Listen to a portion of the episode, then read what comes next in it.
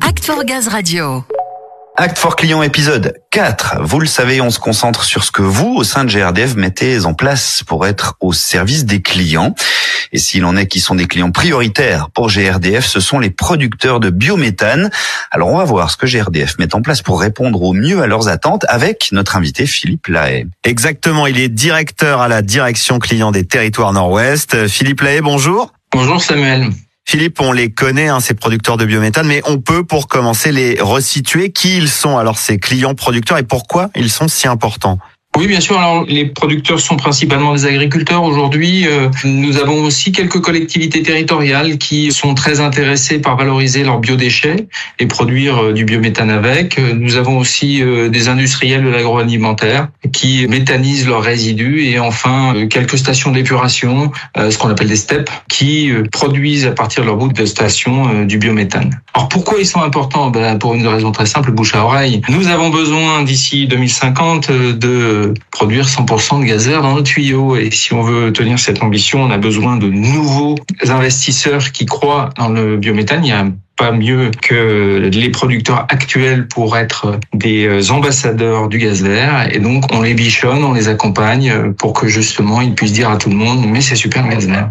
Et pour en faire justement de bons ambassadeurs, comme vous dites, il faut être en capacité de répondre à leurs besoins entre le développement de leurs projets et l'injection. Euh, leurs besoins, ils sont larges et nombreux, Philippe. Comme vous l'avez dit, notre action débute euh, au début où ils ont un semblant de projet jusqu'à les accompagner tout au long de l'exploitation de leur installation sur les 15 à 20 ans qu'elle va vivre. Alors on essaye toujours d'affiner la connaissance de leurs besoins, c'est pour ça qu'on fait des enquêtes de satisfaction. Il y en a une tous les deux ans qui a lieu auprès des producteurs et auprès euh, des porteurs de projets, ceux qui n'ont pas encore leur site en injection, de manière à savoir justement ce sur quoi ils nous attendent. On pourrait résumer en disant d'un côté, il y a une partie comment accompagner mon projet, et deuxième chose, après, pendant la durée de l'exploitation, à la fois comment je m'assure que je puisse produire euh, en tout temps, tout terrain, et comment améliorer mon process. Et c'est sur ces sujets-là que nous travaillons de manière à ce que, euh, eh bien, ils puissent euh, accomplir leur projet de façon positive.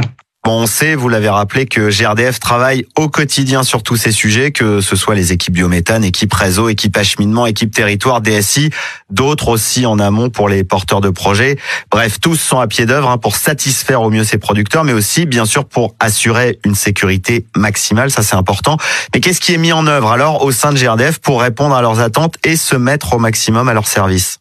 Plein de choses, plein de choses. Je ne veux pas être exhaustif sur l'ensemble. Je vais mettre quelques points en avant qui me paraissent effectivement emblématiques. Sur la partie amont, avant qu'ils injectent, pour pouvoir les accompagner, nous avons notamment mis en place une plateforme internet, euh, projetméthanisation.fr, qui reprend un certain nombre de tutos, d'exemples, de formations euh, qui leur permettent de déployer au mieux leur projet. On a aussi un très gros travail où on a dédié des interlocuteurs de manière à ce qu'à tout moment, ils aient quelqu'un qui puisse leur répondre. Euh, donc, que ce soit des interlocuteurs techniques, que ce soit des interlocuteurs sur la partie facturation euh, et comptage du gaz ou que ce soit sur des domaines plus commerciaux. Euh.